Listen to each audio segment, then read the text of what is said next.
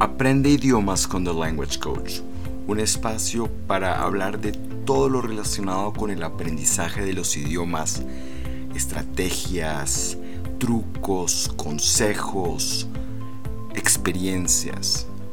Hoy tenemos idioma inglés, charlas con Erin. All right, Erin, how are you? Do- how are you doing today? Robert, thank you. How are you? Things are fine. Things are fine.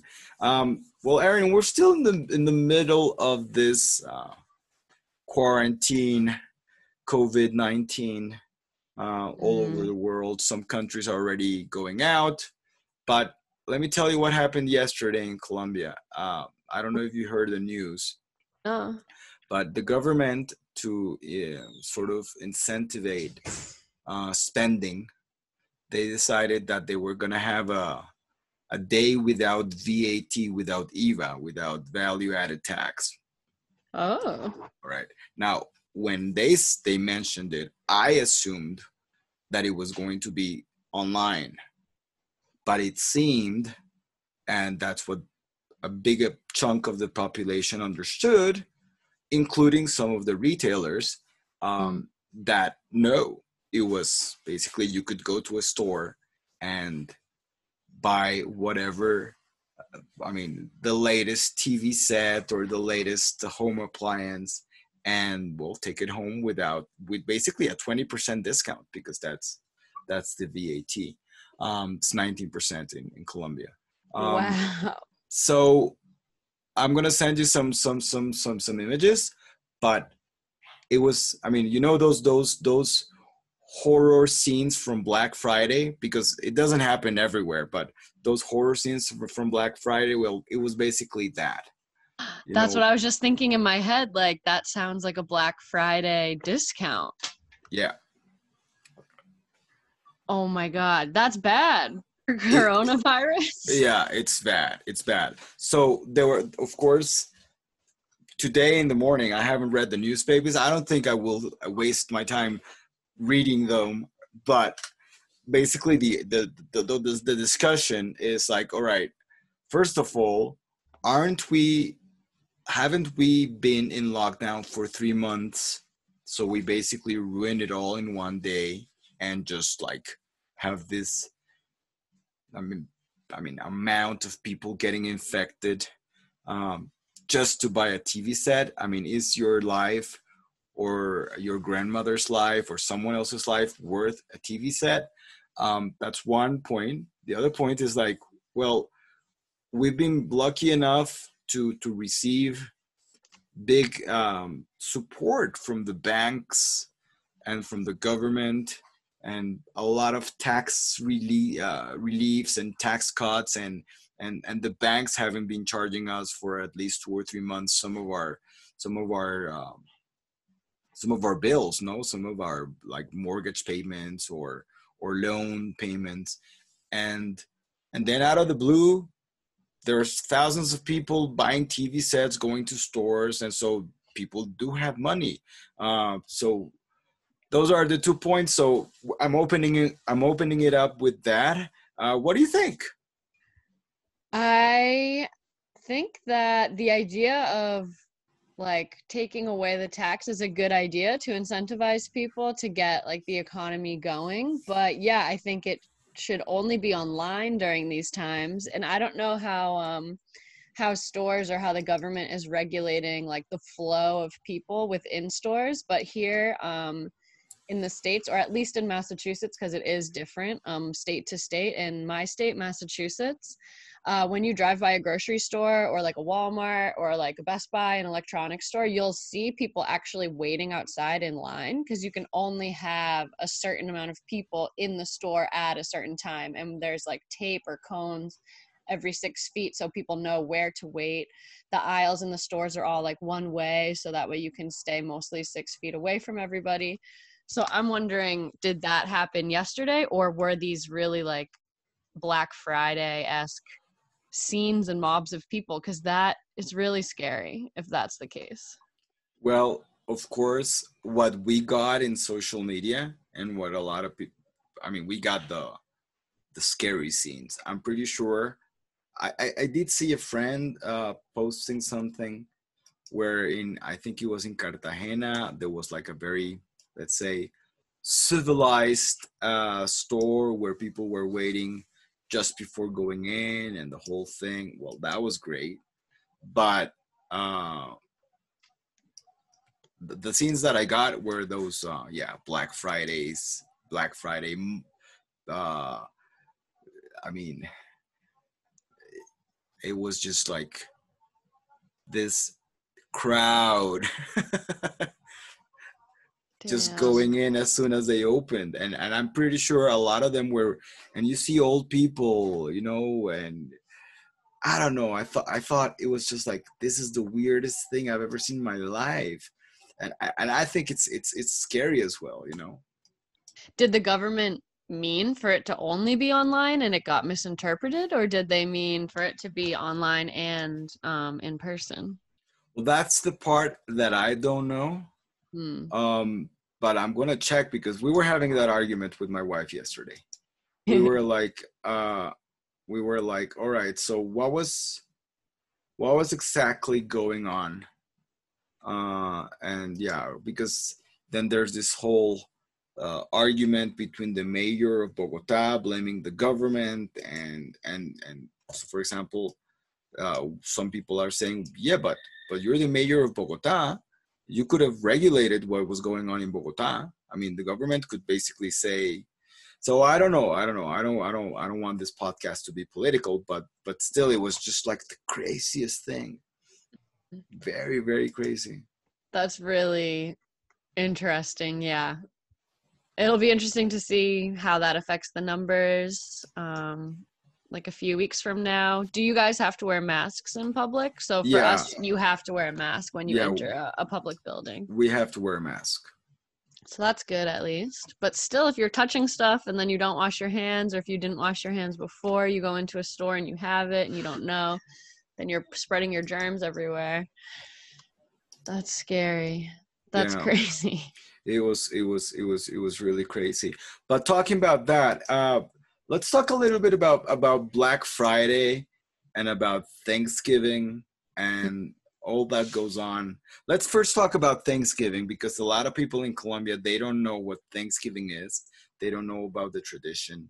And i think Mm. it's it's it's like the best american tradition. Um, the food is good. the food is good. Yeah, there's been more controversy um, lately and more like attention on the celebration of Thanksgiving because Thanksgiving is a day that we celebrate. Um, in elementary school, you learn that it's like the Pilgrims and the Indians had dinner together and it was really happy and everyone was cool with it. But as we know, our history in this country actually with indigenous peoples is like quite violent. Um, and not really that great. Um, so it's kind of a more controversial topic. But um, Thanksgiving is the celebration, yeah, of giving thanks basically for the food that you have and the land that we have that we know or we always knew that we took from indigenous people but now people are thinking about that a little bit more. But um, it's a family holiday basically. It's a non-religious holiday. It's always on a thursday. I believe it's always on i don't know if it's the second to last thursday or the third thursday of november. I get i forget sometimes wouldn't it would, isn't it the same um, it could be like sometimes depending on when the first, like if it lands on a certain day, like the week, it can be weird. Like sometimes like Easter is like in March, sometimes it's in April, and like Thanksgiving is always in November, but it depends on how many Thursdays there are. Do you know, Michelle? Is it the third Thursday? Thanksgiving? The last Thursday? Oh, it's the last Thursday in November. um, and yeah, typically you have turkey, and the turkey is stuffed with stuffing, and there's mashed potatoes, sweet potatoes, lots of vegetables, cranberry sauce, rolls. Um, there's always like a bunch of football games. And basically, you just eat a bunch of turkey and then you watch football and you fall asleep. That's what all the dads and the uncles do. So on Thanksgiving, typically in a in a house, um, or my experience in a house, you'll you'll have your family meal, and then about an hour or two later, the couch is just full of a bunch of grown men like sleeping on each other, like passed out. after after a huge, am- I mean, I mean, after a chunk full of food. Yeah, the chemicals in the turkey. I forget what it's called, but there's tryptophan. Tryptophan? Tryptophan. tryptophan the tryptophan in the turkey um makes you sleepy yeah yeah and um also another tradition um in suburbia um in massachusetts at least in the greater boston area thanksgiving eve or the night before thanksgiving is a big like drinking night drinking holiday i know for a lot of people typically you'll have your like five year, 10 year high school reunions around Thanksgiving too, because a lot of people Oh. are like home around that time. Um, and like the Christmas, New Year's break, that's like too stressful to have a reunion. So that also happens. And then, as you know, the day after Thanksgiving is Black Friday Okay. where we have crazy crowds going to malls um like camping overnight sometimes or waking up super early to get discounts but now black friday is also online um or it has been for the past couple of years so i know a lot of my friends who used to do the whole black friday thing in person don't do that anymore and now they Mhm. just get really good deals on electronics online um so that seems to be a good solution because i don't know i've never been black friday shopping and i don't think i will unless somebody pays me to do it. Uh, yeah. When when was the last? Um, so you have never. oh, okay, you've never been. Mm, no i know my my i have an auntie and a cousin who always go and they they love it some people just really really like that um i don't like it it's too stressful or i think it would be too stressful. Yeah, absolutely. Absolutely. yeah i don't even like regular shopping so that was too much that would be too much Are are the discounts that great? Um, I think maybe I guess they must be good enough for people to think they are.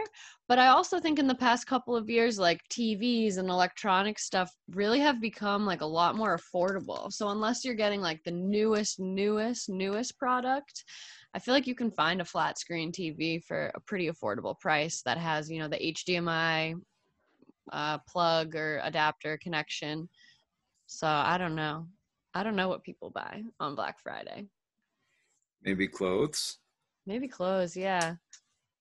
Maybe clothes. And I wonder, um, so we do have sales tax in Massachusetts, but in New Hampshire, they don't have sales tax. So I wonder if they have as big of a crowd on Black Friday or not, because their stuff is like kind of already discounted since they don't have taxes there. Okay. And let me let me ask you something. Um, do you go to outlet malls to to to shop? Yeah, I've been to some outlet malls. Yeah. Um, we have a few in Massachusetts. I haven't been in a while, but if I want a pair of um like sneakers, I'll definitely go to an outlet, an outlet mall. Or I used to be really into um like handbags, so I would go to Mhm. like the cow the Coach outlet.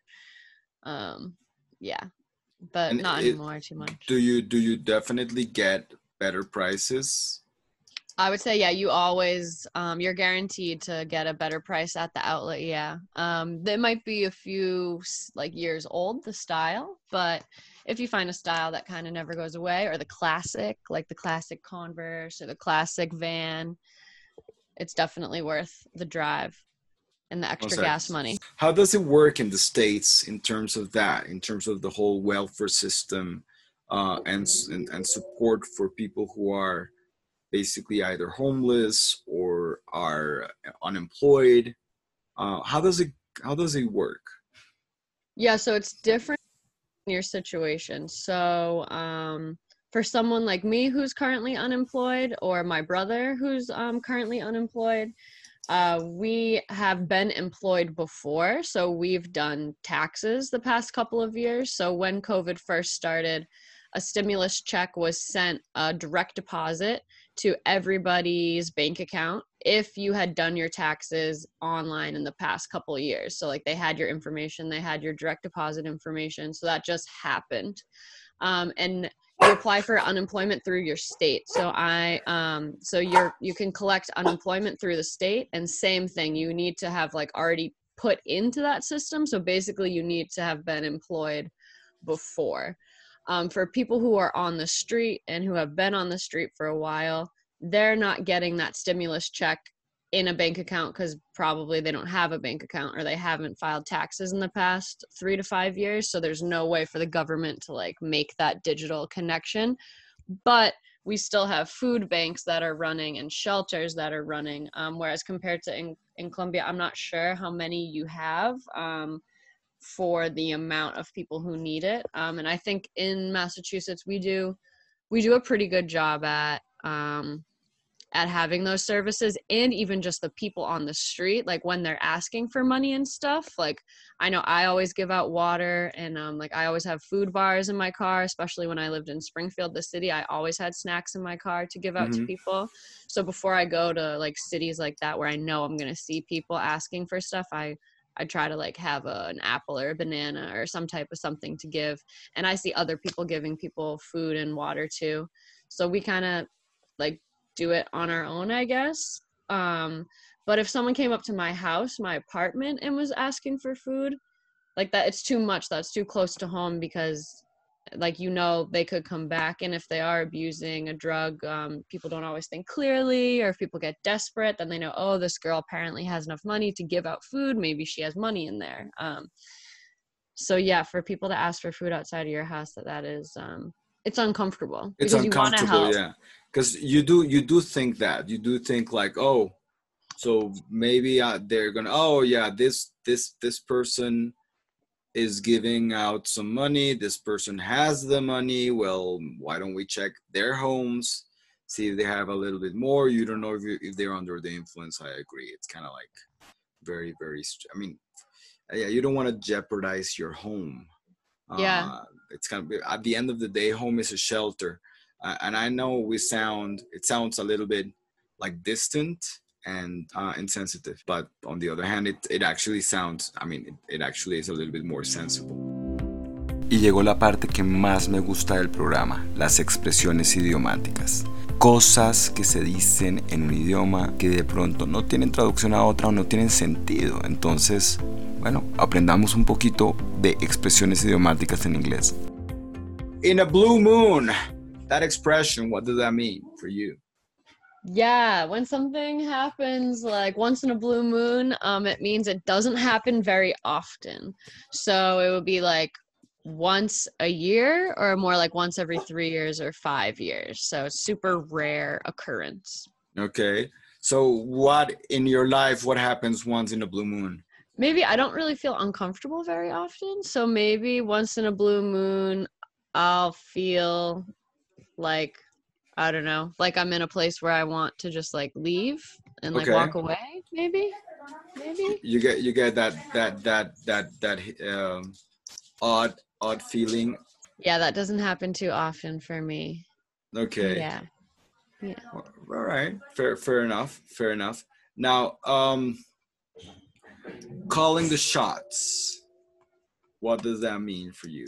Like if someone calls the shots, yeah, if somebody's calling the shots, it means they are um, telling you what to do and they're making the decision. So another one is ballpark figure. Can you explain a little bit about? I mean, what does it mean, and and maybe the origin of it? Mm. Yeah, a ballpark figure. If you ask someone for a ballpark figure, it means like an estimated amount. So if you're like, okay, like I want to buy a new car, what do you think that might cost? What's like the ballpark figure on that? And they might say, oh, I don't know, maybe like five thousand dollars, maybe six thousand dollars. So it's like an estimation. Um, where that came from, I don't know. Maybe like originally in a ballpark, they didn't know how long it was, so they were just like guessing how far somebody hit the ball or something. They're like, oh, maybe that was like 100 yards, maybe that was 200 yards. I, I really don't know what the origin is of that. Now, I'm yeah, what what what I what I've what I've read is that, uh, and and it's very similar here in Colombia. Sometimes when we were growing up, we used to play soccer, well, football, uh, soccer on the on, on parks, but those parks did not have a soccer. Um, they, they don't have any goal posts or anything of the sort. We just basically took our shirts off or our jackets off, and with those we made basically okay from this point to that point that would be the goal, and from that point to that goal that would be the goal. But that was basically an estimate. And I guess kids playing baseball on a park, they would basically do the same you know, oh, this one's first, this one's second, this one's third. Okay, get your shirt off, Johnny. Uh, that's you know. Um, so I guess, I mean, it made sense, but I don't know.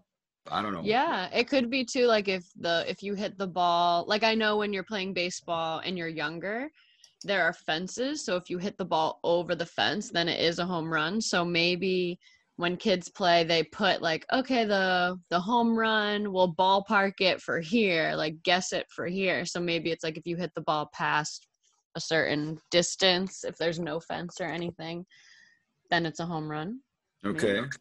well nice. Listeners can look it up. You now have something to research. Yeah we will we will start. Have you ever um have you ever played baseball? Um, I played t-ball as a child, which is co-ed, like pre-baseball for little kids, and then I played um, softball. So I've never played baseball like competitively. Only as a teacher, we had like a student staff baseball game one time, and that was cool.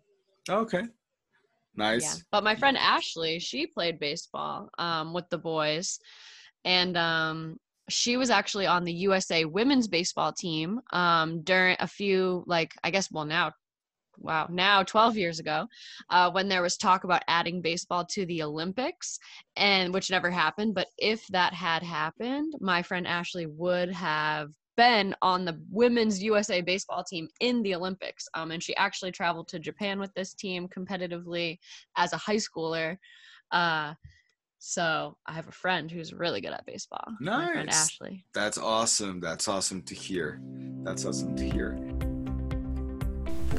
Muchas gracias por estar en Aprende idiomas con The Language Coach, un espacio para aprender todo sobre idiomas, inglés, español, francés, portugués, polaco. Hoy estuvimos hablando del inglés, estuvimos charlando con Erin. Me encanta tenerlos aquí con The Language Coach.